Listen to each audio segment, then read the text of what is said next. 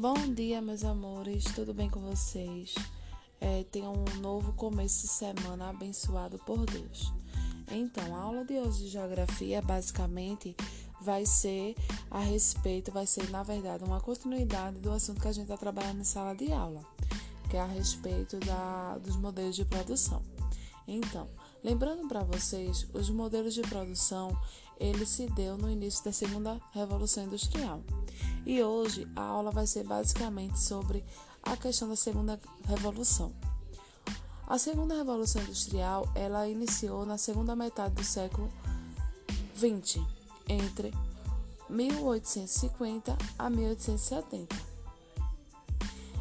e findou no ano de 1939 a 1945. Essa fase da Revolução Industrial, ela representa o início de um novo período da industrialização. Quando a gente fala sobre industrialização, a gente fala sobre esses processos e modelos de produção. Vem vinda é, inicialmente na Inglaterra, mas que se expandiu para outros países. A partir do momento que ela expande, ela entra no processo também chamado a globalização.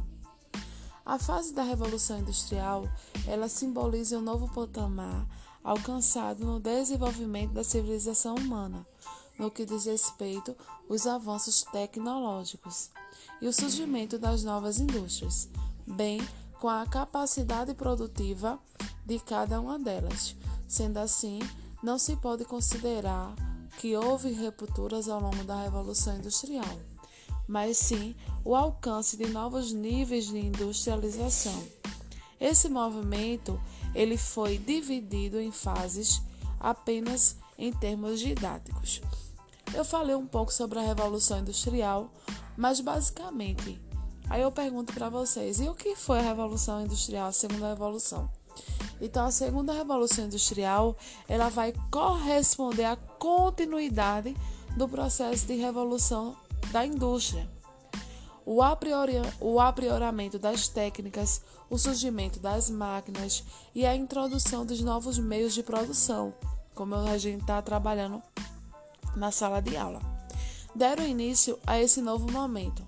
A industrialização, que antes limitava-se apenas na Inglaterra, expandiu-se para outros países, como os Estados Unidos, França, Rússia, Japão e Alemanha. O ferro, o carvão e a energia a vapor são principalmente características da primeira fase da Revolução Industrial. Agora dão lugar aos representantes da segunda fase, que vai ser o aço, a eletricidade e o petróleo. As tecnologias introduzidas nesse período possibilitaram a produção em massa, a automização do trabalho e o surgimento de diversas indústrias, em especial a indústria elétrica e química. Houve também um aumento considerado de empresas e o aprioramento nas indústrias siderúrgicas, as ferrovias, que se expandiram e possibilitou o escoamento de bens produzidos e o aumento do mercado consumidor.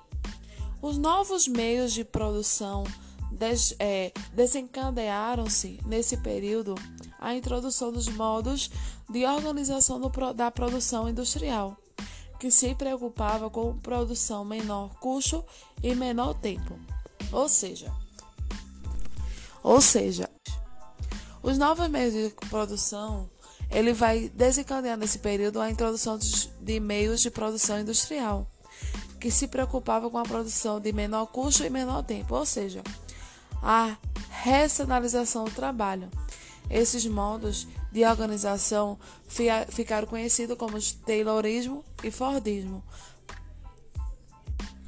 A partir desses conceitos que vocês sabem sobre Taylorismo, Fordismo e Taylorismo, a aula de hoje eu vou mandar esse podcast para vocês e também vou mandar um pequeno vídeo sobre o, o filme Tempos Modernos. É um vídeo falando sobre. É um documentário, na verdade, falando sobre esse vídeo. Tenha um bom dia e uma ótima atividade e bons estudos.